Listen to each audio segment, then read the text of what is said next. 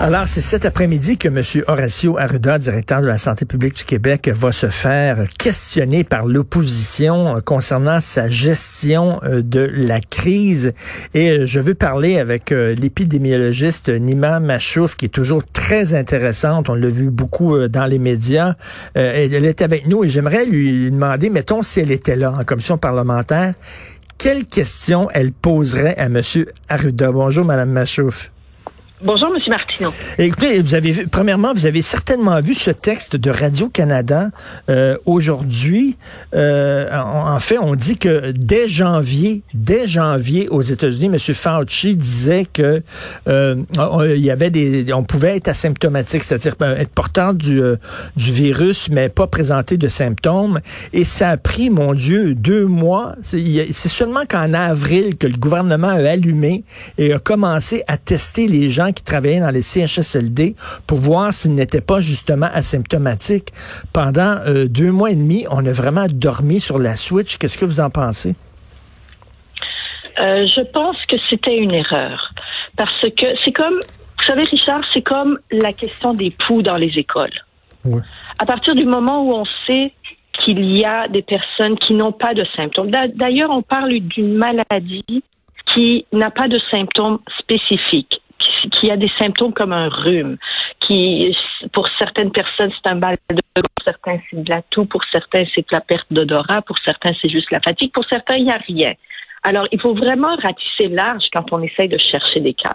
Dans le cas de la COVID, quand il y a en plus la moitié des gens qui n'ont absolument aucun symptôme, c'est sous-estimer l'importance de la maladie de ne pas euh, de ne pas tester les personnes asymptomatiques et comme vous venez de le mentionner pendant longtemps les personnes s'ils n'avaient pas de symptômes n'étaient pas éligibles à, passer les tests c'est comme si on disait dans une école quand il y a une épidémie de mmh. poux on demanderait juste aux parents des enfants qui se grattent la tête de regarder pour voir s'ils trouvent des poux. c'est très bonne analogie, là. Effectivement. Il faut regarder. normalement, dans ces cas-là, on, reçoit un papier de l'école. Tout le monde regarde la tête de son enfant, peu importe s'il se gratte ou pas. Exactement, mais c'est une, très bonne analogie et vous savez, euh, euh, c'est pour ça qu'il y a eu lors de la première vague, la situation était si catastrophique dans les CHSLD parce qu'il y a des gens, des, des travailleurs qui portaient le virus, qui le savaient pas et qui le transmettaient aux gens qui étaient à l'intérieur des CHSLD. On aurait dû dès le début, dès que M. Fauci entre autres dit ben là, là je pense, il, il, a dit, ça fait aucun doute. Euh, il y a des gens qui l'ont et qui n'ont pas de symptômes. Il faut vérifier ça a pris deux mois, deux mois et demi. Et juste assez pour que justement la situation devienne extrêmement alarmante dans les CHSLD. Oui, tout à fait. Tout à fait. On n'a pas, on n'a pas bien agi à ce niveau-là. Quelle question vous poseriez, M. Arruda? J'imagine que euh, la première question, ce serait sur le port du masque. Non, parce que le port, moi, je, euh, parce que le port du masque, euh, c'est du passé. C'était un raté du système, mais c'est du passé. Moi, ce que je serais intéressée à demander à M. Aouda, c'est pour le futur.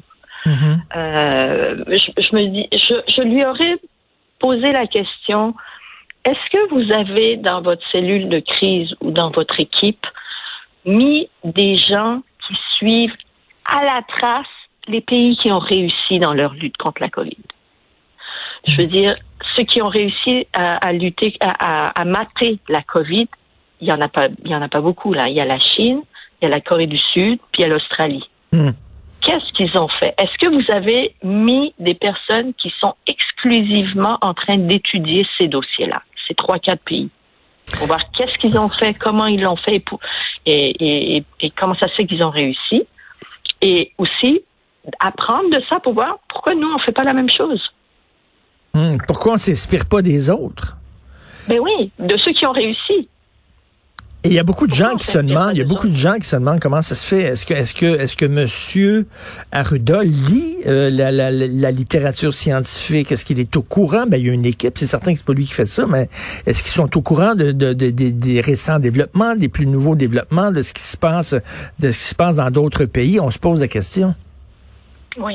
Et euh, justement, justement ça, j'irai dans, dans, la même euh, dans la même veine. Euh, la Chine, quand ils ont réussi à en une semaine tester 11 millions de personnes, Wuhan, quand il y a eu la deuxième vague, leur deuxième vague, ça a été une toute petite vaguette. Alors, ce qu'ils ont fait, ils ont décrété probablement une période spéciale. En deux semaines ou en une, en une semaine, ils ont testé tout ce qui bougeait dans la ville. 11 mmh. millions de personnes ont été testées. Toutes les personnes positives ont été mises à l'écart, n'ont pas été renvoyées chez eux, ont été mis à l'écart pour mmh. pas qu'ils contaminent les membres de leur foyer.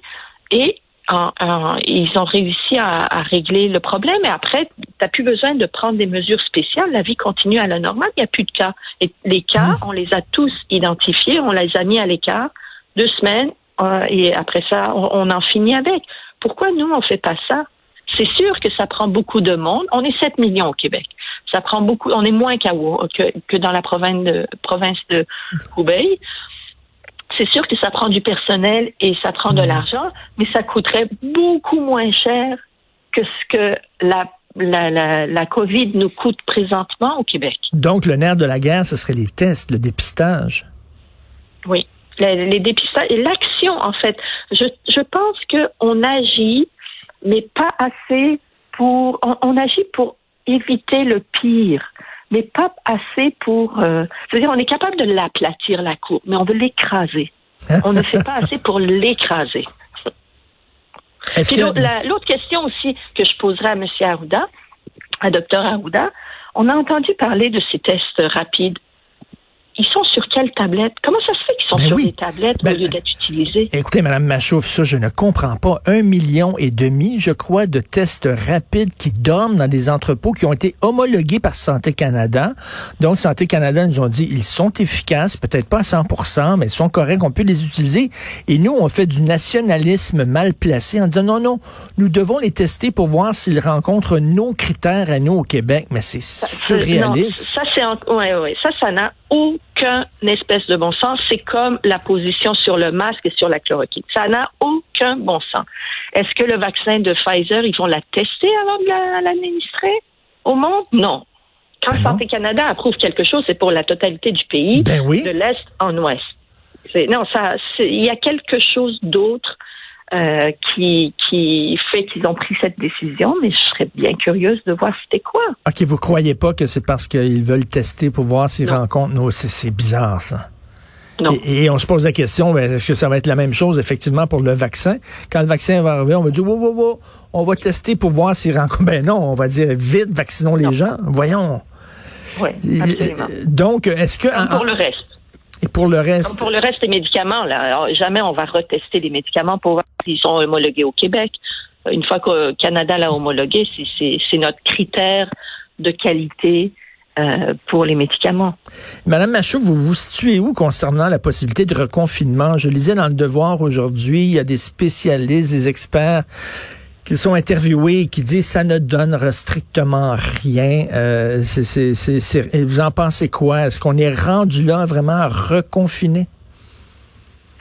C'est pas vrai que ça ne donne rien parce que si nous, notre deuxième vague au Québec, n'a pas pris l'ampleur de, des deuxièmes vagues d'ailleurs au Canada ou d'ailleurs dans le monde européen, où euh, leur deuxième vague a souvent été ben, a presque toujours été trois, quatre, cinq fois supérieure à leur première vague, c'est parce qu'on avait un certain confinement au Québec et on l'a maintenu depuis le début.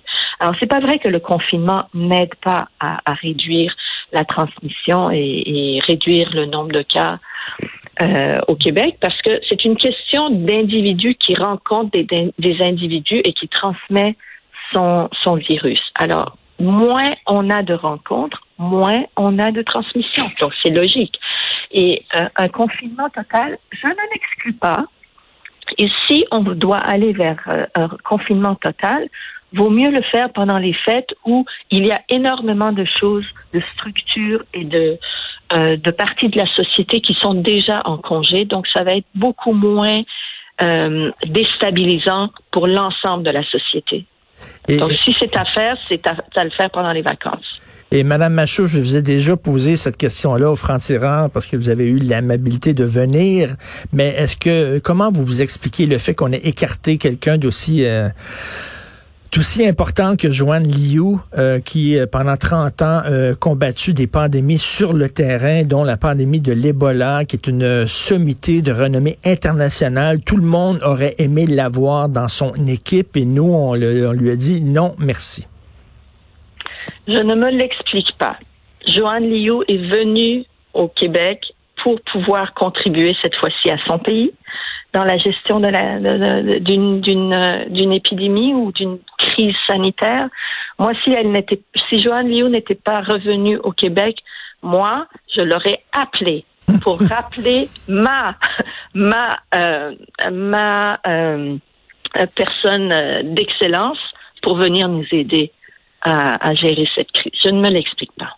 Et on dit, Radio-Canada a fait un texte là-dessus, ils avaient parlé à des gens euh, autour d'elle, et bon, il y a des gens qui disent, oh, le gouvernement trouvait qu'elle était ingérable, qu'elle était, était trop indépendante d'esprit.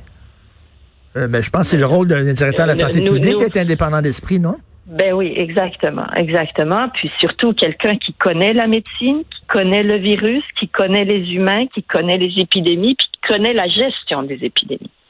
Euh, c'est à peu près la seule, c'est celle au Québec qui a probablement la, meilleure expérience en gestion d'épidémie sanitaire, de crise sanitaire euh, au Québec, là, probablement. Puis là, on a décidé que on n'en voulait pas d'elle. C'est incroyable. C'est incroyable. Moi, non plus. Madame Achouf, je tiens à vous lever mon chapeau parce qu'on on, remercie beaucoup les gens du, du, du personnel du milieu de la santé qui travaillent très fort, bien sûr, mais il y a aussi pendant cette pandémie-là tous les experts comme vous euh, qui ont pris du temps pour euh, nous expliquer parce que dans les médias, on n'est pas des spécialistes, on n'est pas des experts et heureusement qu'il y a des gens comme vous, Madame Machouf, qui prenaient le temps de parler aux journalistes et d'expliquer euh, pendant cette pandémie ce qui se passe. On a besoin de votre voix. Donc, euh, Nima Machouf, épidémiologiste, merci beaucoup. Merci à vous. C'est mon devoir de citoyen. merci. Au revoir.